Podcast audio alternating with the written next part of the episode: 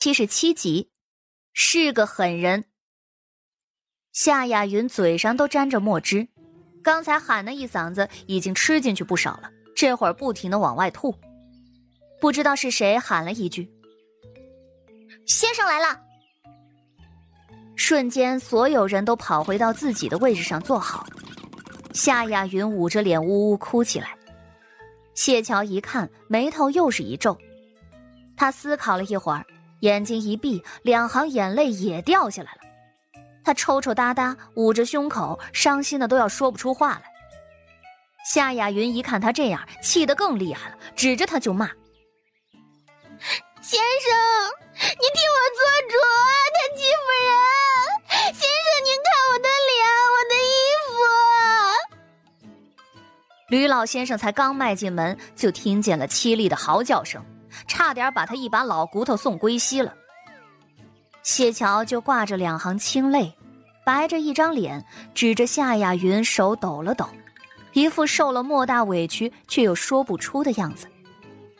其他人看到谢桥这样，都傻眼了。还有这样的？刚才他明明很泼辣呀，这么一转眼的功夫，竟然哭得如此的动人。这也太会演了吧！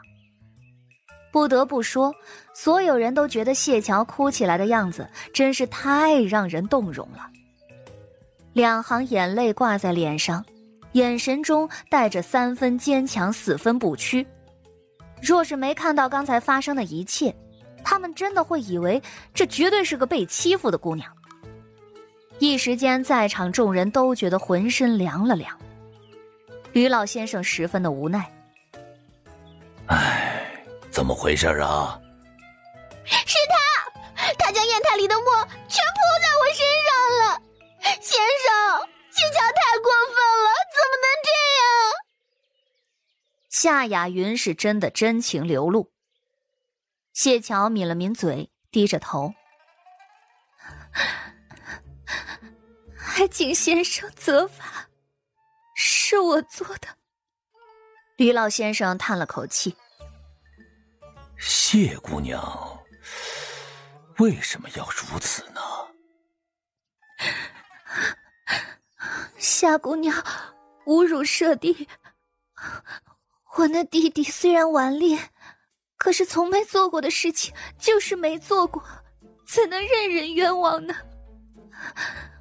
我的口才没有夏姑娘好，所以一时情急之下。也不知道该如何才能反驳，便动了手。谢桥看上去就像是个乖宝宝，吕老先生也没相信谢桥的一面之词，他转身冲着其他人问道：“啊，你们都来说说，是怎么回事啊？”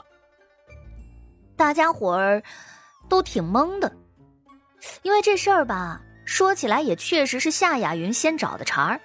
而且也确实是他们说话无理在先，让谢桥不高兴了，所以谢桥才会生气动手。可是谢桥刚才也真是没这么委屈和可怜，然而谢桥的反应又不好描述出来，于是众人便一五一十的都说了，当然也包括谢桥说夏雅云恶心之类的话。吕老先生十分惊讶的看了谢桥一眼。谢桥坦然的抬着脖子，眸光扫着某一处。吕老先生先是凶了一句：“哎，君子动口不动手，不要以为你们是女子，便可以行如此粗鲁的事情。便是动口，也该知道留有余地。你们一个争着口舌是非，一个行莽夫之事，都该罚，罚你们两个人。”今日下午清理马厩。夏雅云瞪着眼睛，一副不服气的样子。凭什么？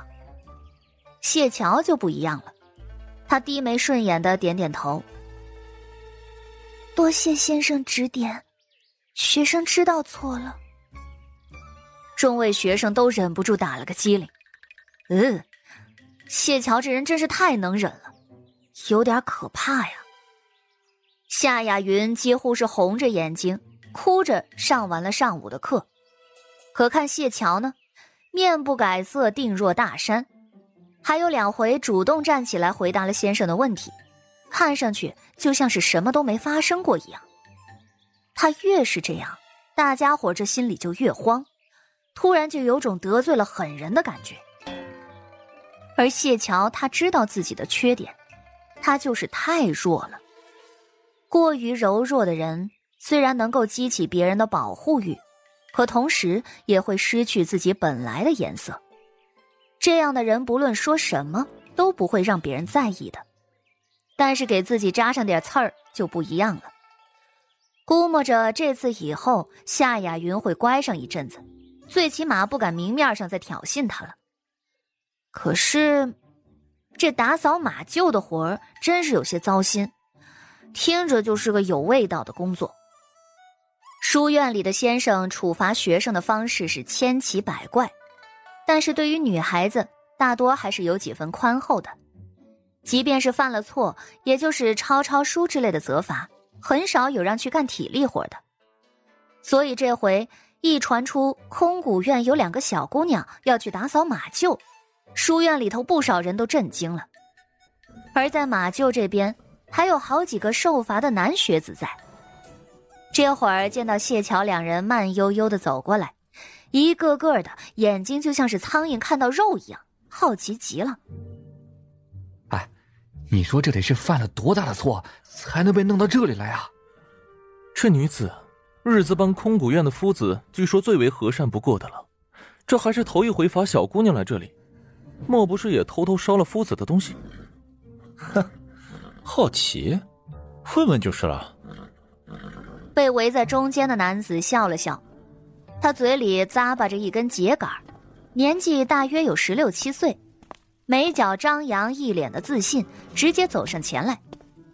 他扫了夏雅云一眼，夏雅云的脸色瞬间通红，于是他的目光又放在了谢桥的身上。这姑娘长得是要更好看点只不过呀，这好看的小姑娘心眼都多。尤其是还这么柔弱恬静的，最会来事儿了。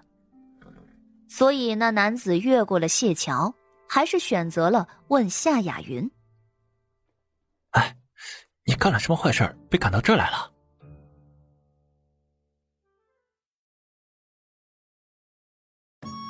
本集就播讲到，感谢您的收听。去运用商店下载 Patreon 运用城市，在首页搜索海量有声书，或点击下方链接。听更多小说等内容。